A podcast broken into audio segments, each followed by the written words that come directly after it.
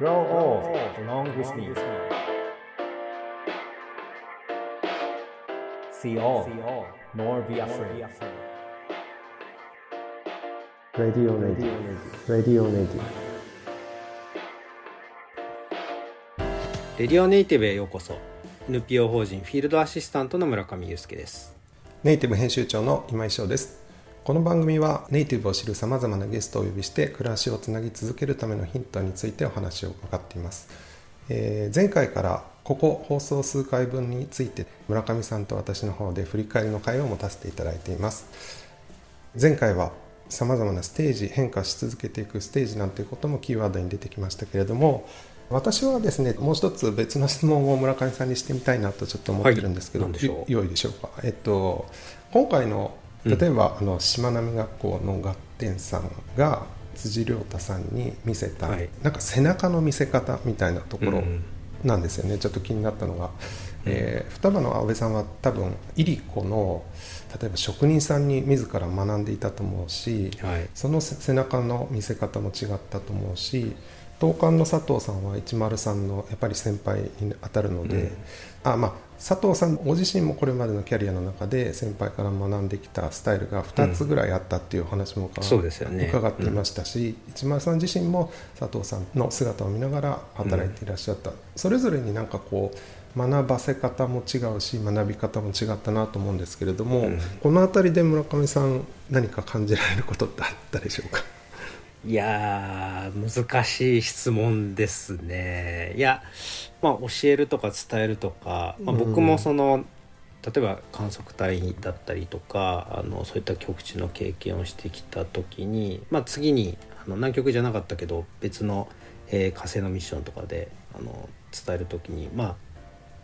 初めての方たちにどう伝えるのかっていうのはそもそも僕自身もまだ伝える立場になってるのかみたいな、まあ、そういった悩みっていうのは常に抱えていたりするので、はいまずはなんかいつの間にかなんか教えなきゃいけない立場になっちゃう。はいでおろおろするみたいなのがなんか現実なのかなっていう気がするんですけど、まあ、はい。その中で出ていただいた皆さんはやっぱりその伝わるっていうのとあと自らこう背中を読み解くみたいないろんなのがあってそれは多分、はい、僕自身も大きなテーマだなというふうに思うんですけどうん。一方で大前提として、その世界に長く腰を落ち着けてるというか、うん。まあ、ある種腹をくくってそのうん。世界にずっといる方々はい。のような気がするので、意外とまあ本人たちはいつでも辞めれるよみたいに思ってるのかもしれないんですけど あの長い時間をなんか前提に話してる気がするんですよね。はい。だから、はい。そう思った時に伝えるっていう文脈だけで考えるとなんか焦らなくていいのかなっていう気が少うん。しするんですよ。うん。あのーまたちょっと僕の経験になっちゃうんですけど南極観測隊の50次隊っていう隊で行ってた時に、次51次隊が来てですね引き継ぎがあるんですよね1ヶ月ぐらい。はい。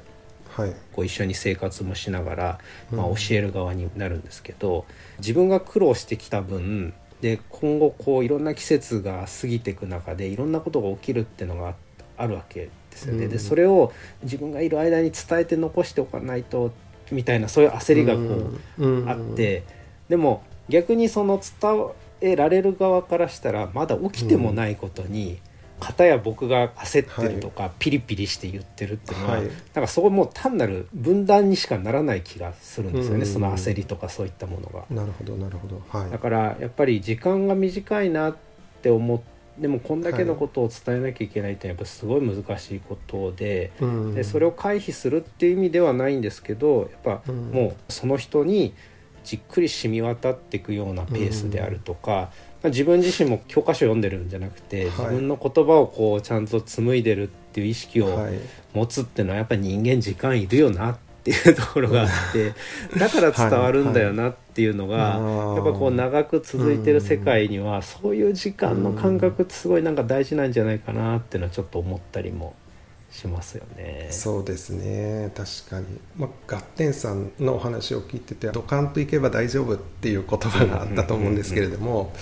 焦らなくてもいいからとにかくやってみろ。最後はキャッチアップするからみたいな。とにかくまずやってみなさいとこうやらせてもらえるっていうことがすごく安心感を与えるっていうんでしょうかね。うん。あのネイティブのこのシリーズでもすごく振り返りもかなり前の方の振り返りになってしまうんですけれども、うん、カンボジアの長くそこにいるだけの仏像がある村の話をしたと思うんですけど、うん、ドカンと落ち着いてそこに居座っているような存在っていうのが何かすごく次の人にあのよりどころとなっていくのかななんてことを私はちょっと感じました。うん、そうですよねなんかフィールドに出るっていうのはやっぱりねあの計算通りにはいかないしだからこそ方位磁石みたいなものかもしれないし、うん、人という存在であるとか、まあ、変わらない風景なのかもしれないですけど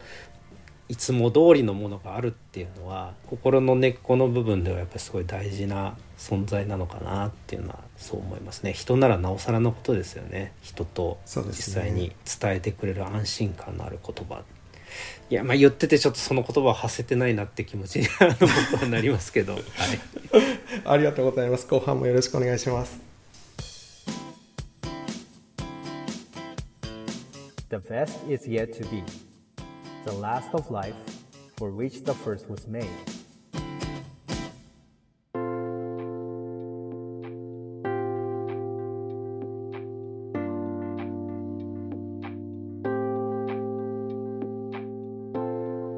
前回今回と振り返りをしてるわけなんですけど先ほどはですね背中を見せる側ですかねというキーワードの中で安心させる言葉ってやっぱいるよね、みたいな話になったわけなんですけど、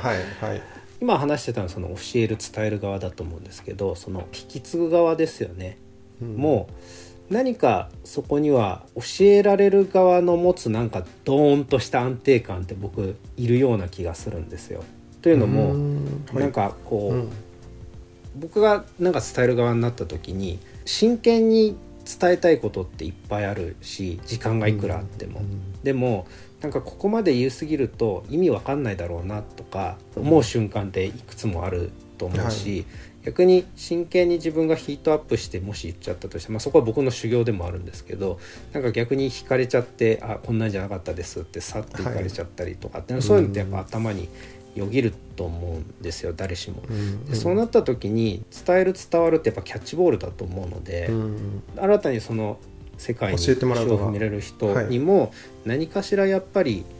知らないなら知らないなりの何かその安定感みたいなのって必要なんじゃないかなと思うところがちょっとするんですよね。なるほどなるほど。自分も駆け出しの記者だった頃いろんな先輩にやっぱり出会うわけなんですけれども、まあ、先輩が5人いれば多分全員言うことは違うわけですよね。うんうん、で、えー、矛盾するじゃんっていうことも結構あるわけでですよね、うん、なんだろうこう全部をそのまま受け入れるというよりはその中で受ける側は共感する部分だけを、うん、えー、ストックして共感やっぱりできないところっていうのは受け流す力っていうのも、どっかで必要なのかなっていうのは感じることがありますね。うん、あのガッテンさんが言ってたと思うんですけど、はい、まず自分の身は自分で守れなきゃダメよと。まあ、そこさえできればフィールドに立っていろいろ学びなさい、はい、でもそこの線引きにはダメならもうあのあんた死ぬよみたいな感じで結構厳しかったですってあの辻さんなんか言ってたと思うんですけどなんかやっぱりそういう部分があるような気がするんですよね。その世界に入っていくって言った時に前回の話でステージってキーワードが出ましたけど多分そこにステージに立つんだって思った時にやっぱステージではもうあのあ間違えましたっつっても NG とかできないと思うんですよね、うんうんはい、だから間違えようが何しようがアドリブでも何でも自分の身は自分でまず守るし、うんうん、でそれがあるからこそ周りもあこういう状況なのかって言ってなんか何かしら経験でもって手助けをしたアドリブができるのかもしれないですし、はい。はい、でもやっぱり基本はステージに立つ新人さんであろうと、はい、ベテランであろうとステージはステージですから、そこの聖域っていうところに対して最後は自分の力でっていうのはなんかあるような気がするんですよね。そうですね。振り返ってみると例えば双葉さんの話の中でイリコに関するベテランの職人さんがいるんだけれども、うん、気候変動の話とかで、油分がこれまででは考えられなかったような低いものだったりとかもうそれにすごく高脂肪のものを混ぜて均一化しなければいけないというような感じで多分おそらくベテランの人たちにとってもこれまで想定できなかったような事態ってどんどん変わってきてると思うし。なので、まあ、ベテランの人にとっても常にチャレンジだろうし、うん。教える側教えられる側っていうのは多分あるんでしょうけれども、うん。実はその教える側も常に進化し続けていてっていうところを見落としちゃいけないのかなっていうのはすごく感じましたね。そうですよね、うん。まあ、あとね経験を積むっていう世界だけではなくてその環境っていうものがあると、そこにはその体力であるとか、はい。まああるいは精神力とか集中力みたいなものってもう絶対付随してくると思うんですよね。はい。で長くやっていけばそこに何て言うんですかねいいことばっかりじゃなくて鈍感になっていくってこともあると思うんですよね、毎日同じものを見てると。はいはい。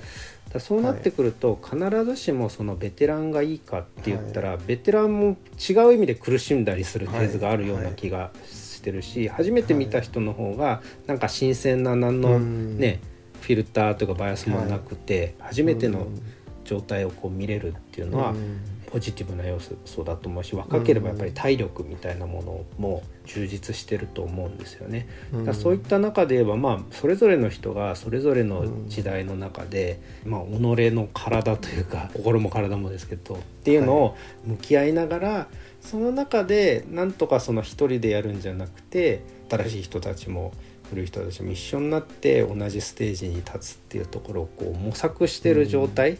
はい。でそういった意味ではこのネイティブのようなこの長く続いてる世界ってこうやっぱりうまくこう掛け合ってる感じがするんですよね。なるほどなるほど。なんかそこには無駄もたくさん多いんだと思うんですけど、あのはい佐藤さんがねい。ろいろやってみなさいとかっていう話をしてたけど、それがはい実際商品になるかどうかではなくてその、はい見本品っていうかテスト品がたくさんあのどんどんどんどん出ちゃっても、うん。それを通してそあのはい。育成みたいなのにつながってくるからっていう話もされてたと思うんですけど、ね。はい。やっぱ無駄だけど無駄じゃないっていう世界がうん。ちゃんと残っていってるっていうのがチームとして長く続いていく秘訣でもあるのかななんて思ったりもしますね。ですね。